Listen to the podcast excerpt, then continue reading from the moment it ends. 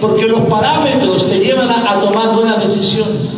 Los valores bíblicos te llevan a tomar buenas decisiones. La intención del Espíritu son parámetros que te ayudan a focalizarte en donde Dios quiere bendecir y donde, donde Dios quiere que tú te plantes y seas de bendición. ¿Qué parámetros tienes para mi vida en este 2020, Señor? ¿Cuáles son los parámetros para con esta carrera, para con esta persona? Para con esta elección que el Señor te pone. Y los parámetros, amados, son bíblicos, diga conmigo bíblico. Buen testimonio, lleno del Espíritu Santo y de sabiduría. Porque era lo que necesitaba para administrar las despensas, la misericordia. No necesitaban a alguien apasionado, necesitaban a alguien con sabiduría. Y hay parámetros mundanos. Hay parámetros afuera. Tú hablas con, quizás con una, una joven afuera, o un hombre, y dice, oye, eh, ando buscando novia. ah, pues voy buscando al antro. Parámetros. ¿Dónde encuentras novia? En el antro. ¿Se me voy explicando? Oye, ¿y cómo lo busco? No, fíjate que tenga lana nomás. Fíjate que trabaje en Pemex. Fíjate que trabaje en comisión fíjate que trabaje en cualquier lugar, etc. Esos son los parámetros del mundo. ¿Cuánto me voy explicando? Entonces, los parámetros del mundo no tienen nada que ver con los parámetros de Dios. Y acá eh, muchas veces le preguntas a alguien, oye, ¿por qué fijaste los ojos en esa persona? No es que me gusta cómo es su voz. Y lo escucho. Hola, mi nombre es eh, Ricardo Acona. Ah, ¿Verdad? Tiene una voz pero la voz, hermano, no, no, no es un parámetro bíblico sobre el cual tú guiaste. ¿Cuál y por qué? ¿Por qué no elegiste a él? No, tú cuando te acercas a él, ay, irradia un aroma. Hay un aroma que me enamora, me hace ver cosas como, como de color rosa y tiene un aroma pero especial. Hermano, el aroma será un parámetro. El aroma será. Ay, y uno dice, y si usted pensara, me acuerdo la hermana del instituto, eh, estaba, estábamos ahí y, pasaba uno que se echaba mi colonia. Y decía, ay, qué rico huele, supiera que es la colonia que yo le presté. Supiera, supiera este, este desdichado que se ponía mis calcetines, mi colonia y todo. Amén. Entonces, a veces los parámetros del mundo no, no son parámetros bíblicos. Entonces no podemos dejarnos aludir o alusionar por cosas que no, no son del Espíritu. Ay, ¿por qué te gusta? ¿Por qué no dijiste? es que era chistoso. Hacía reír a todo el mundo, gloria a Dios. Hay cristianos chistosos también. Amén. Gloria. Gracias por su, por su ánimo. O como acuerdo cuando estábamos en la iglesia en Chile, todos de novio y novia, menos yo porque no tenía auto. ¿Sí me voy explicando? Si tiene auto, pues ahí, ahí, ahí, ahí es, una, un parámetro del mundo. Hermano, no debe ser así. Por eso yo me fijé en la pastora, no tenía nada que darle. Oye, ¿por qué me quiere? Tará, tará. A ver, a ver, tiene problema la vista, ¿qué, qué pasa? ¿Verdad? ¿Qué pasa? Que yo le caía, ¿verdad? Porque venía psicoseado del mundo ya. ¿ya? Hoy tiene auto, tiene moto, es hijo de papi. Ah, o quizás te dijo, hoy te invito a unas amigas, vamos a, vamos a Electra Copen. Y te ve la muchacha y ve a la mano. Y dame ese celular, dame esos jeans, dame eso, quieres un helado, todo, todo. Y todo pasó tarjeta y quedó debiendo para todo. O sea, tú piensas, hoy tiene mucho dinero, pero en realidad no, no, en realidad no tiene, está endeudado totalmente. Amén. Recuerde cuando el Abraham manda llamar esposa para su hijo Isaac. Dice en Génesis 3, 13, 8, 9. Y Abraham dijo a Lot, te ruego que no haya contienda entre nosotros, ni entre mis pastores y tu pastor. Ah, no, perdón, cuando Abraham se divide de Lot, de su sobrino Lot, dice, te ruego que no haya contienda entre nosotros, ni entre mis pastores y tus pastores, porque somos hermanos. No está toda la tierra delante de ti. Te ruego que te separes de mí. Si vas a la izquierda, yo iré a la derecha. Y si a la derecha, yo iré a la izquierda. Y acá Lot que es el, el sobrino de Abraham, ¿qué elige? Según los parámetros del mundo. Ah, visto Abraham, vamos a dividirnos, ok. Yo, pero yo elijo allá. Ese monte de allá que se ve más bonito, que se ve que hay árboles frutales, yo elijo ese. Porque eligió según la vista, no según el espíritu. ¿Y qué había allá? Sodoma y Gomorra. ¿Le fue como él? Porque eligió la carne. Pero en cambio Abraham, como era, era portaba el espíritu, se fue a un lugar seco, se fue a un lugar inhabitado, pero donde se plantó y puso su estaca y dijo, Señor, aquí me bendice, aquí me levanto, aquí me ensancho y ahí se levantó en el nombre del Señor. Amado, hay personas que quizás eligen, tú dices, eligieron bien, según la vista, pero cuando tú eliges en el espíritu, por más seco que estés, te vas a levantar en el nombre de Cristo. Abraham prosperó y vemos que Lot le fue mal.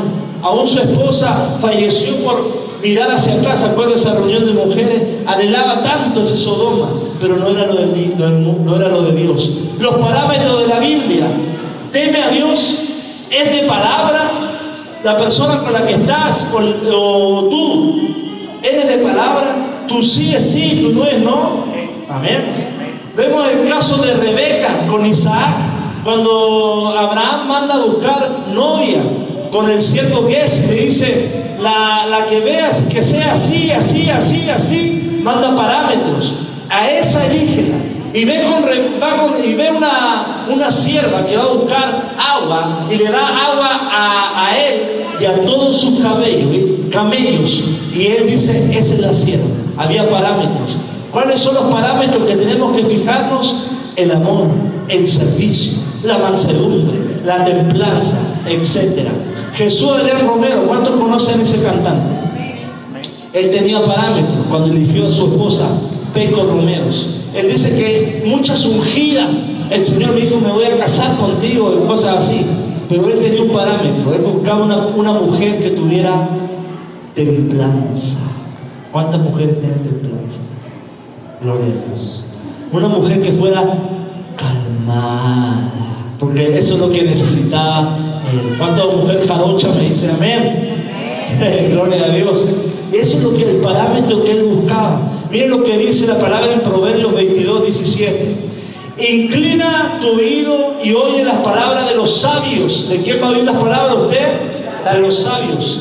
Y aplica tu corazón a mi sabiduría, porque es cosa deliciosa. Si la guardares dentro de sí, si juntamente se afirmaren sobre tus labios, para que tu confianza sea en Jehová. Te las he hecho saber hoy a ti. Amén. Entonces acá está hablando de inclinar el oído al Señor. Dios te va a dar guía, Dios te va a dar parámetros, Dios te va a mostrar. Mucha gente está buscando una voz, pero yo te digo el día de hoy, no busques voces, busca versículos. Amén, gloria a Dios. Los versículos te guiarán como un mapa. Ahora voy para acá, ahora voy para allá, un GPS. pi, versículos. Busca versículos en los cuales Dios te guíe. Dios te va a dar una perspectiva de la escritura. Lee la palabra. Ya conmigo voy a leer la palabra. Voy a orar la palabra. Voy a meditar la palabra. Voy a repetir la palabra. Y eso va a provocar que tu corazón empiece a confiar la palabra del Señor y lo que pienses, lo que hables, lo que decidas, sí o sí va a ser alineado a la voluntad del Señor. Amén. Quinto, lo que le dieron los apóstoles a esta multitud para elegir, le dieron tiempo, ya conmigo tiempo. Las elecciones, las decisiones toman tiempo. Decisiones necesitan tiempo. No hagas nada deprisa. No hagas nada a, a la ligera. Muchas veces vemos unanimidad cuando hay decisiones que toman tiempo. No tomes atajos. Jesús, por ejemplo, antes de elegir a los apóstoles, se toma su tiempo. ¿Dónde va Jesús antes de, empezar su, ministerio? Al desierto. 40 días. Se tomó tiempo para ser ministrado, para vaciarse, de sus parámetros para elegir discípulos y elegir los discípulos de acuerdo a como Dios quería sus discípulos. ¿Cuántos dicen amén? O sea, si quieres tomar una decisión, muchas veces tienes que apartarte y vaciar tu mente, vaciar tu corazón, vaciar tu voluntad, vaciar tus emociones para tomar buenas elecciones en el nombre de Jesús. Jesús fue al desierto para vaciarse y tomar buenas decisiones. Pablo, cuando es eh, encontrado por el, por el Señor, ¿dónde?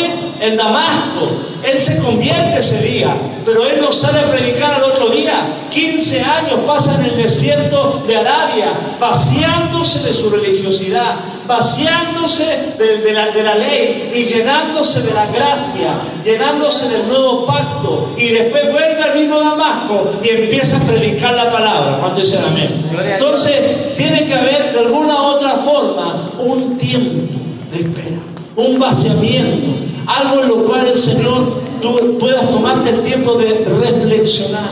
Amén. Quizás tu carne la arrebatada que dice, voy a hacerlo ahora ya. Hermano, el cristiano y el Espíritu de Dios es pausado. Tardo para la ira, dice la palabra, pero grande en misericordia. Aleluya. Entonces tenemos que ser así. Usted quizás me ve acá el día de hoy, acá junto a usted, pero yo tardé dos años en tomar la elección de venir a México. ¿Ya? Dos años en el cual dije, Señor, ¿es mi cabeza o eres tú? ¿Es tu voluntad o son ideas mías? Dos años, porque las, las decisiones riesgosas toman tiempo. Las decisiones que necesitan peso toman tiempo. Si tú estás pensando en dónde construir una casa, toma tiempo. Estás pensando en empezar un negocio, toma tiempo. Estar en la presencia del Señor. Amén.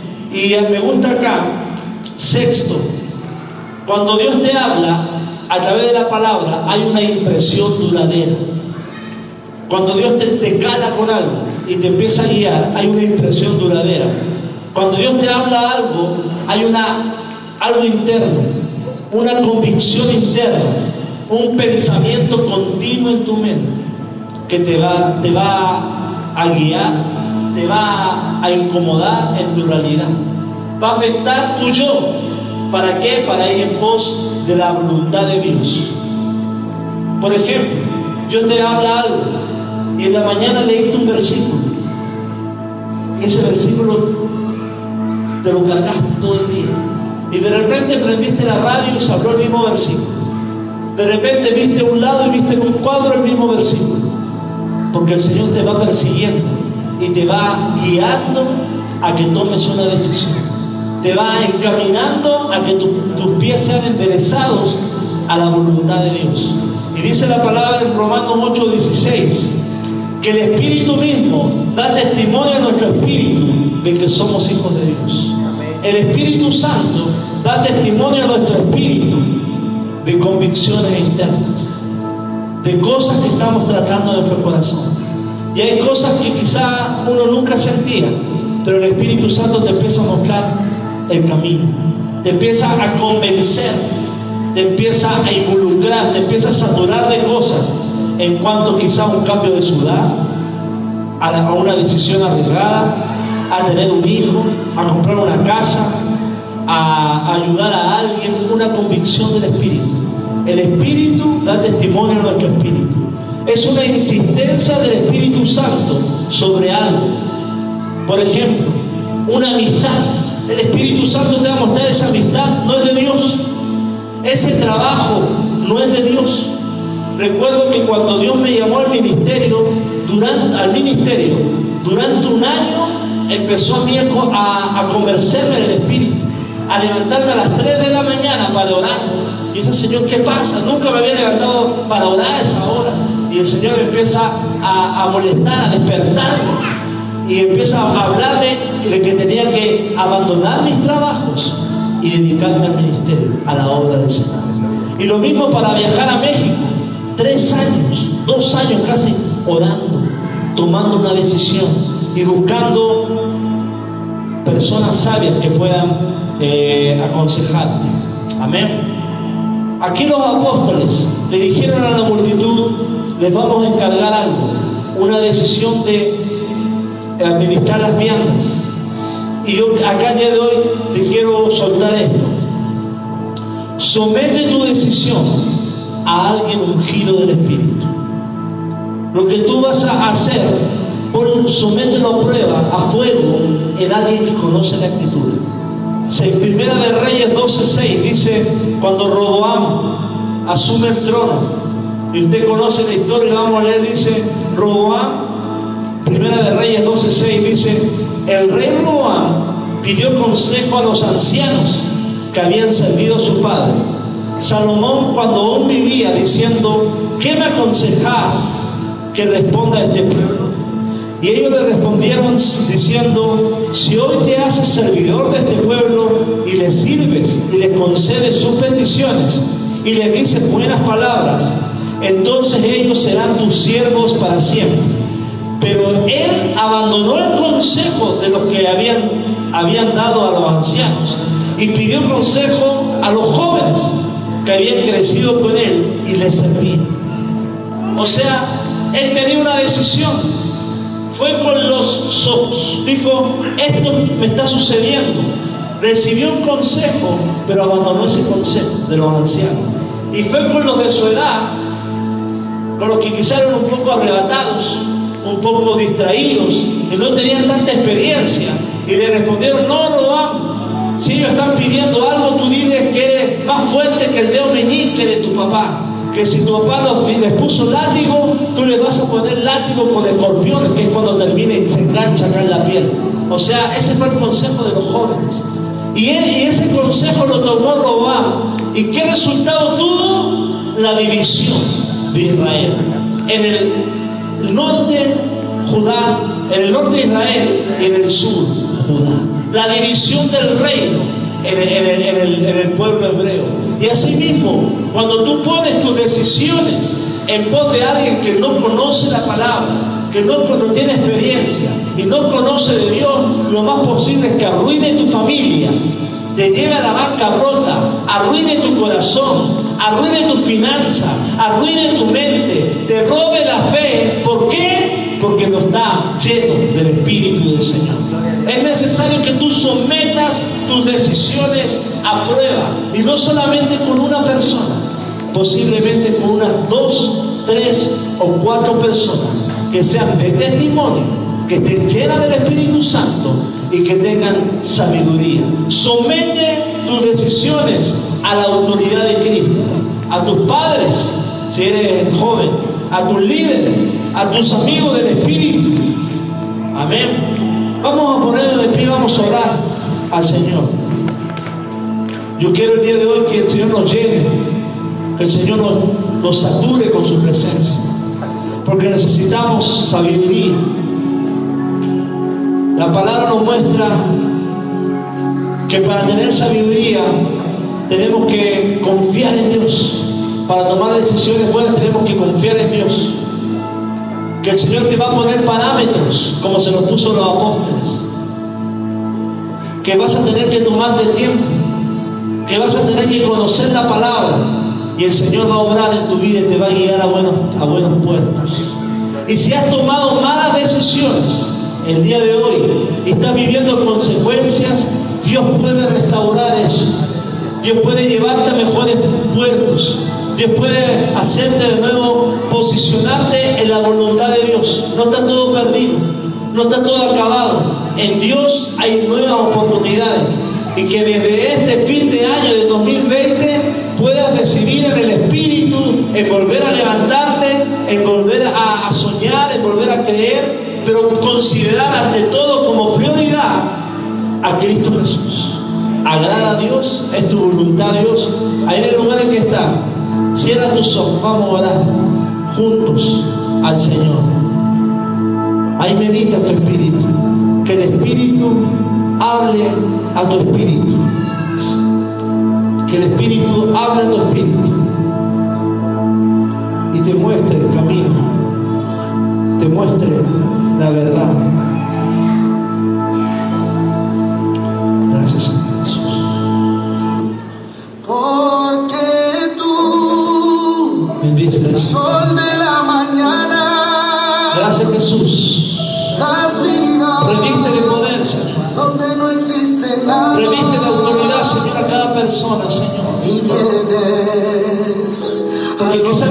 yo no papá que te aconsejara, pero yo soy tu padre.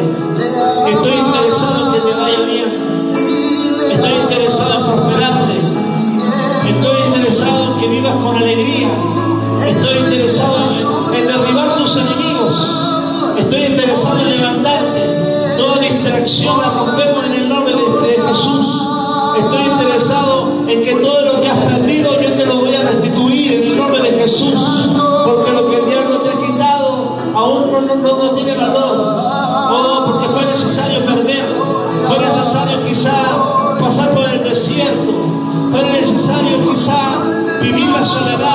puedes usar en la oscuridad cuando no veías nada, pero seguías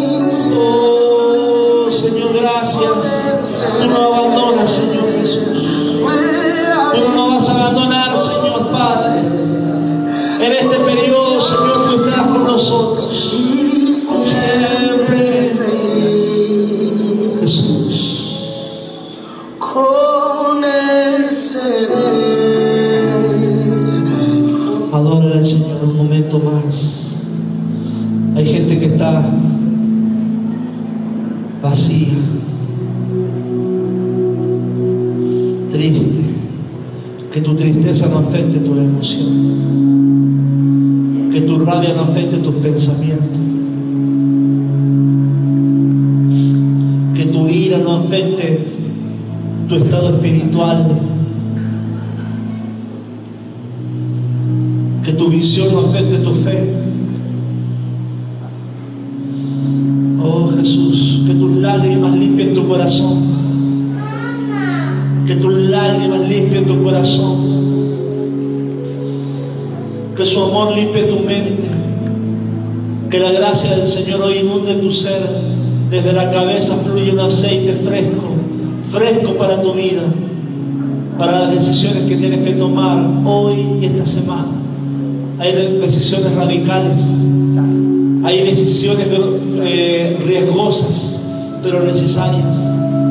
Te incomodarán, incomodarán a otros.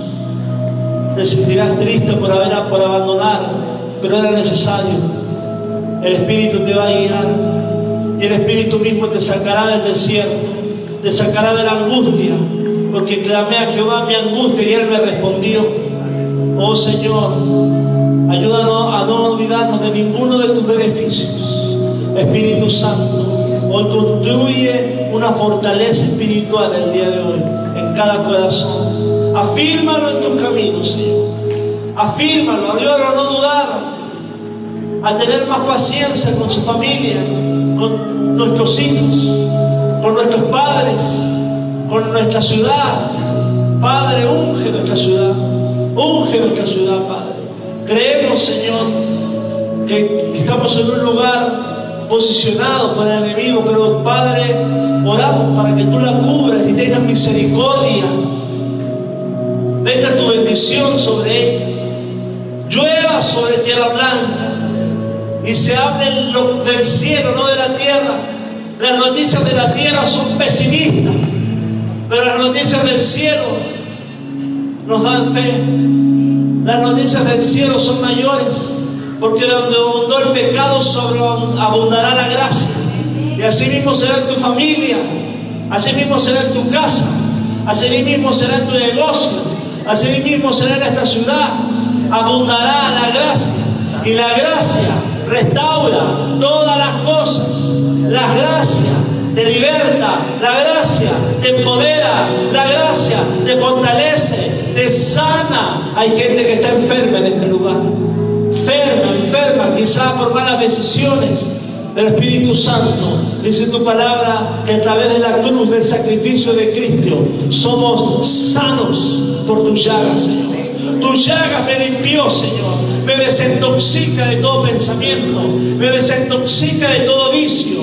Me desintoxica de toda la carne. Padre, hoy es la obra, Espíritu Santo, de renovación. Muda mi vestimenta, muda mi mente. Me pone, Señor, las vestiduras del Espíritu, santas, sagradas delante de ti, Señor. Limpia mis ojos con colirio del cielo. Señor, cambia mi manera de hablar de maldición a bendición muda mi lengua, muda mi lenguaje. Yo, Padre, imparto fe, imparto palabras de bien, imparto ánimo, imparto vida sobre las vidas que están acá y las que están en internet, para que se levanten, pongo confianza, reprendo todo espíritu de miedo, todo espíritu, Señor, que ha a torturar tus pensamientos, a, atormentarte en la casa. Cristo es más fuerte que cualquiera de todas esas cosas, porque Él venció a la muerte en el mismo infierno y se levantó en victoria y Él me llama hijo y Él es mi Padre y todo lo que yo pida al Padre en el nombre de Jesús os será hecho en el nombre de Jesús. Empieza a pedir libertad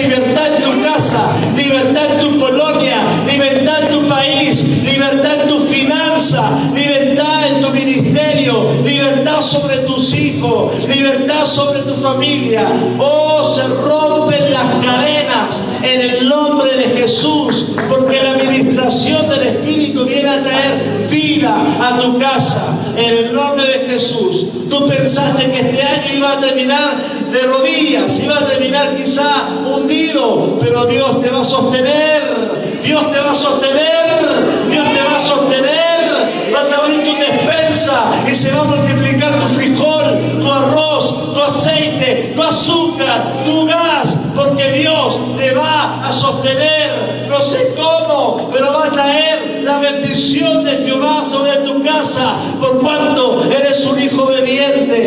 vas a empezar a vivir una vida del Espíritu, vas a llorar mientras vales, vas a llorar mientras trabajas, vas a ver visiones mientras estás hablando, vas a profetizar la palabra de Dios, porque Dios, el Espíritu de Dios está sobre mí para dar libertad a los cautivos para abrir los ojos de los ciegos, para, Señor, declarar la buena voluntad, agradable y perfecta, hoy, ahora ya sobre nuestra vida. Padre, soy violento del Espíritu, porque no me conformo, Padre, con la realidad de mi país, con la realidad de mi tierra, con la realidad de mi casa, Padre, porque sé que donde soy atacado voy a ser usado. Si eres atacado en tu finanza, Dios quiere usarte con un corazón generoso. Si eres atacado en tu matrimonio, vas a ser usado en tu matrimonio.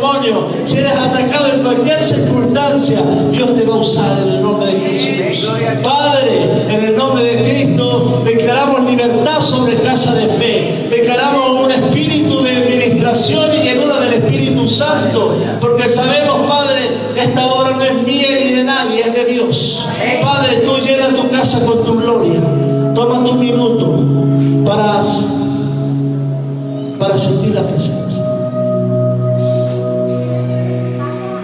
Recibir la